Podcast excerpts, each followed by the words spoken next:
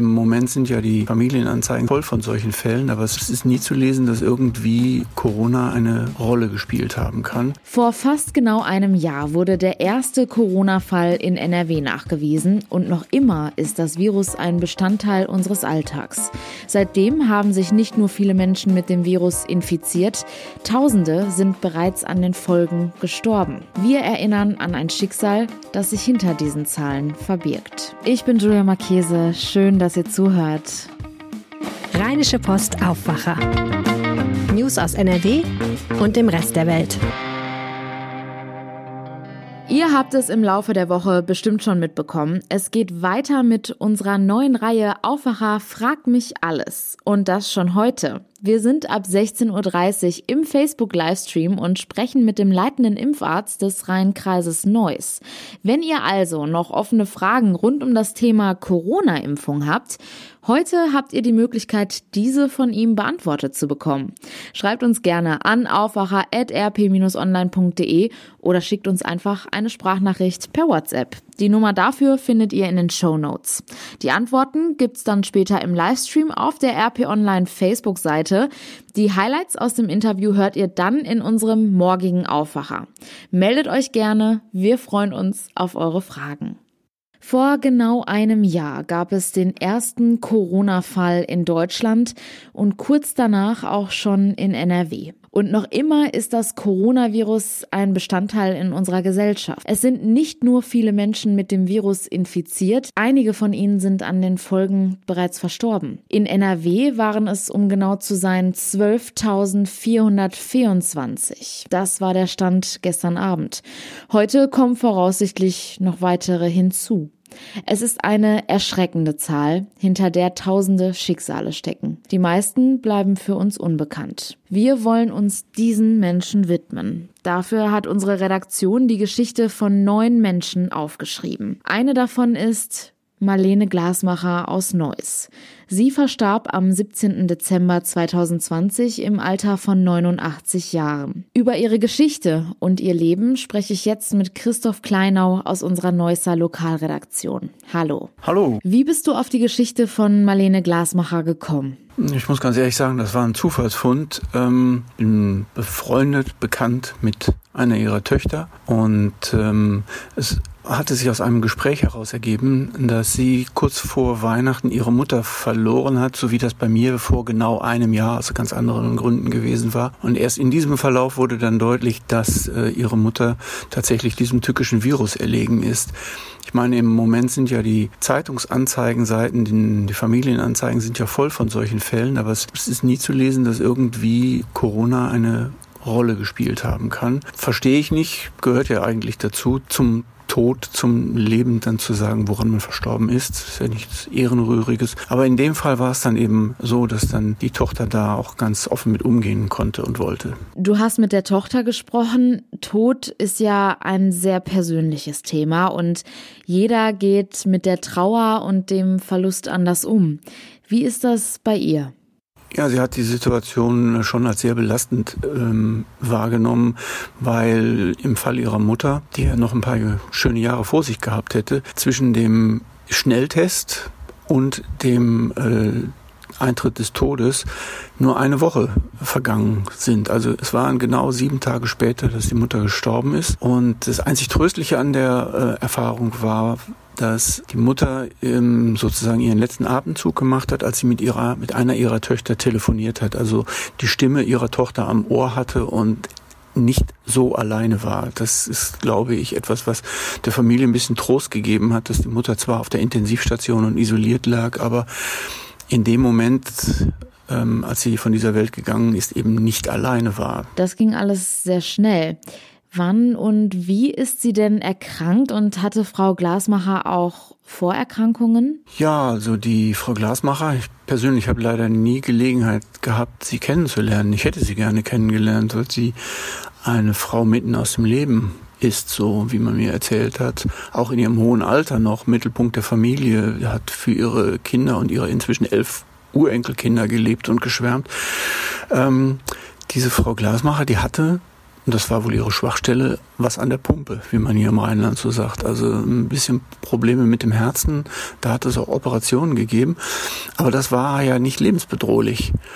Und ähm, vielleicht ein bisschen tragisch an dem ganzen Fall ist, dass die Frau Glasmacher in dem Moment, als Deutschland in den ersten Lockdown ging, von ihren Töchtern auch isoliert wurde und sich auch selbst isoliert hat. Also sie hat sich noch weiter zurückgezogen und äh, die, die, Töchter haben ihr dann alles abgenommen, was man so braucht, um, um, den Alltag zu bewältigen. Die Arzttermine für sie koordiniert, sie dahin begleitet, einfach in der besten Absicht, die Mutter vor diesem Virus zu schützen, das dann möglicherweise doch durch eine der Töchter in deren Familie dann ein positiver Fall auftrat, ähm, möglicherweise an die eigene Mutter weitergegeben wurde. Wie geht die Familie denn damit um, dass sich eventuell durch sie die Mutter mit dem Virus infiziert haben könnte? Da hat die Familie einen guten Weg gefunden, um damit umzugehen, denn der Punkt ist ja so, dass man deswegen keine Schuldzuweisungen da innerhalb der Familie trifft.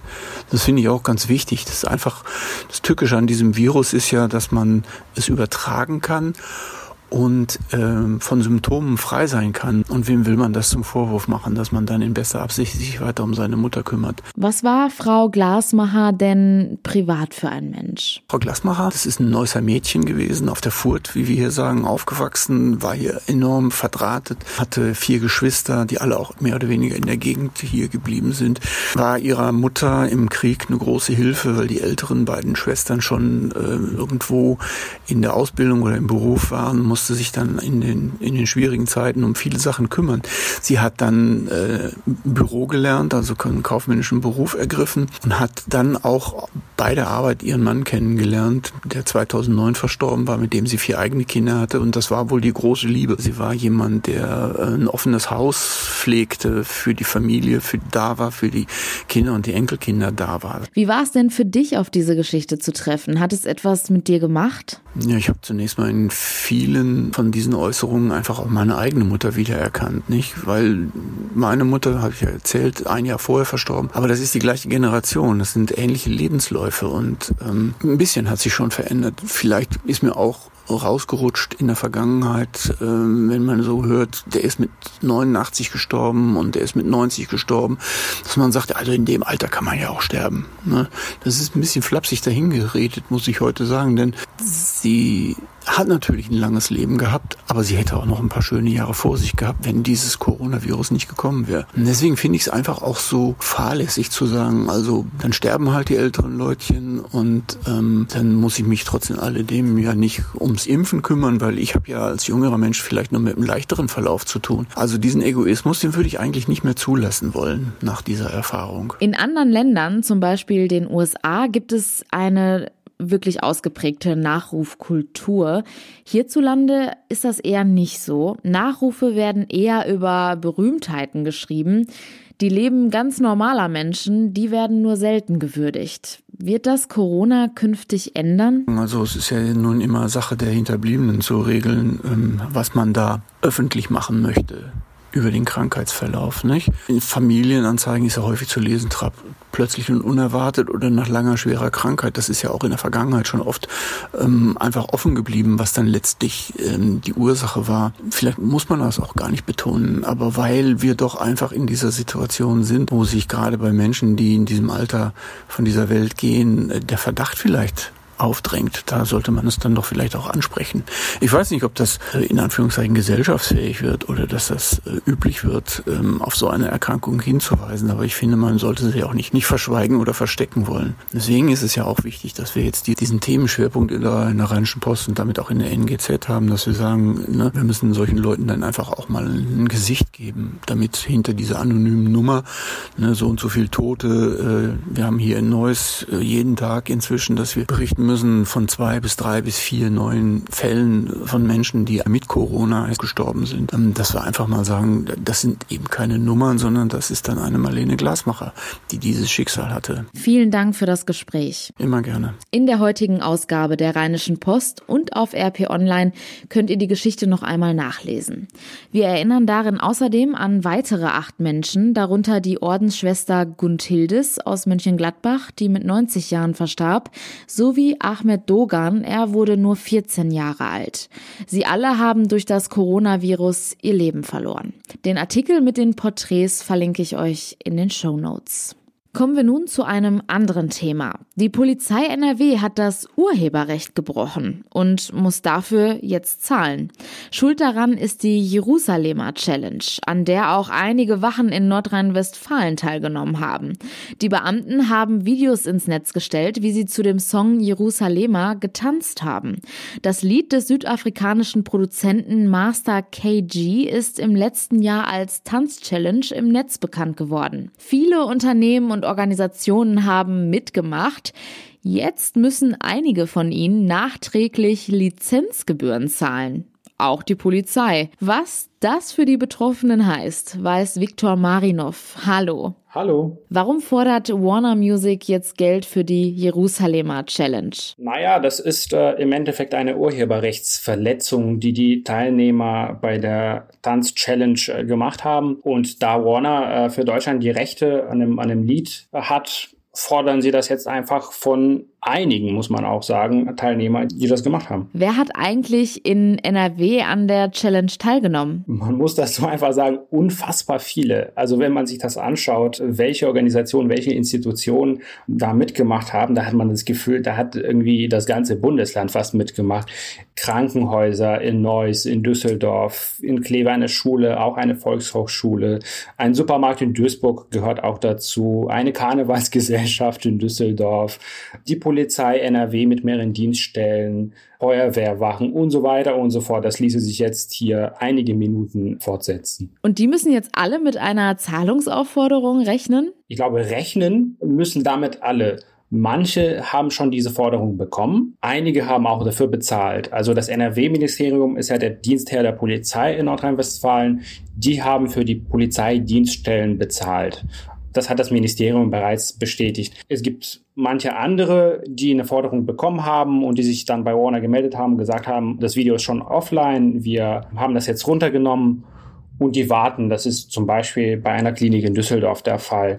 Andere wiederum haben gar keine Forderungen bekommen und die hoffen jetzt so ein bisschen, dass nichts kommt, aber wirklich mit Sicherheit sagen kann man das noch nicht. Also die müssen alle damit rechnen. Unter Lizenzgebühren kann man sich ja jetzt erstmal nicht wirklich viel vorstellen. Von welchen Summen sprechen wir denn jetzt in diesem Fall? Ja, das ist noch nicht so klar. Da will bisher keiner was dazu sagen. Weder Betroffene noch Warner. Das NRW-Innenministerium zum Beispiel hat gesagt, dass sie aus vertraglichen Gründen die Höhe der Summe nicht nennen können. Und auch von Warner bekommt man keine genaue Höhe. Es gibt einen Anwalt aus Dresden, der hat behauptet, dass es 4000 Euro gewesen seien für eine Feuerwehrwache in Dresden. Aber Warner sagt, verschiedene Nutzer bekommen einen unterschiedlichen Preis. Also je nachdem, um welche Größe es sich handelt. Sie sagen, teilweise sind das symbolische Beiträge, aber wie viel das ist, das sagen die noch nicht. Muss ich jetzt immer damit rechnen, dass so eine Gebührenforderung auf mich zukommt, wenn ich an einer Internet-Challenge teilnehme? Das kommt darauf an. Also wenn man das ganz privat macht, also ich nehme jetzt für Instagram ein Video auf oder für TikTok oder wie auch immer und stelle das dann online auf diesem sozialen Medium als Privatperson, dann ist das vollkommen okay. Das kann man machen. Aber sobald Institutionen und Firmen und Organisationen solche Videos machen und die mit, mit diesem urheberrechtlich geschützten Lied dann untermalen, dann ist das eine deutliche Urheberrechtsverletzung, das sagen äh, Juristen. Vielen Dank, Viktor. Danke dir. Und diese Themen könnt ihr heute außerdem im Blick behalten. Die Ausstellung zum Romantikmaler Caspar David Friedrich im Düsseldorfer Kunstpalast wird bis Pfingsten verlängert. Damit können Kunstinteressierte die Corona-bedingt seit Monaten geschlossene Ausstellung doch noch real besichtigen. Sie werde nach dem Ende des Lockdowns bis einschließlich Pfingstmontag gezeigt. Das teilte der Generaldirektor Felix Kremer mit. Nach dem 3 zu 3 beim FC Bayern hat Arminia Bielefeld heute im Heimspiel gegen den VfL Wolfsburg die Chance Chance, sich erneut zu beweisen. Anstoß ist um 20.30 Uhr.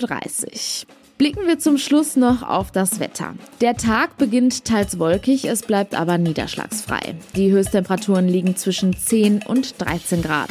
In der Nacht ist stellenweise Nebel möglich, das meldet der Deutsche Wetterdienst. Die Temperaturen sinken dann auch auf 8 bis 4 Grad. Morgen wird das Wetter frühlingshaft. Die Temperaturen liegen bei milden 14 bis 18 Grad. In der Nacht kühlt es sich dann aber wieder auf 9 bis 5 Grad runter. Es bleibt aber weiterhin Niederschlag vertragsfrei. Und das war der Aufwacher vom 19. Februar. Nicht vergessen, wir sind heute um 16.30 Uhr mit unserem Format Aufwacher Frag mich alles im Facebook Livestream. Ich bin Julia Marchese, danke fürs Zuhören, bleibt gesund und kommt gut ins Wochenende. Ciao. Mehr Nachrichten aus NRW gibt's jederzeit auf RP Online. rp-online.de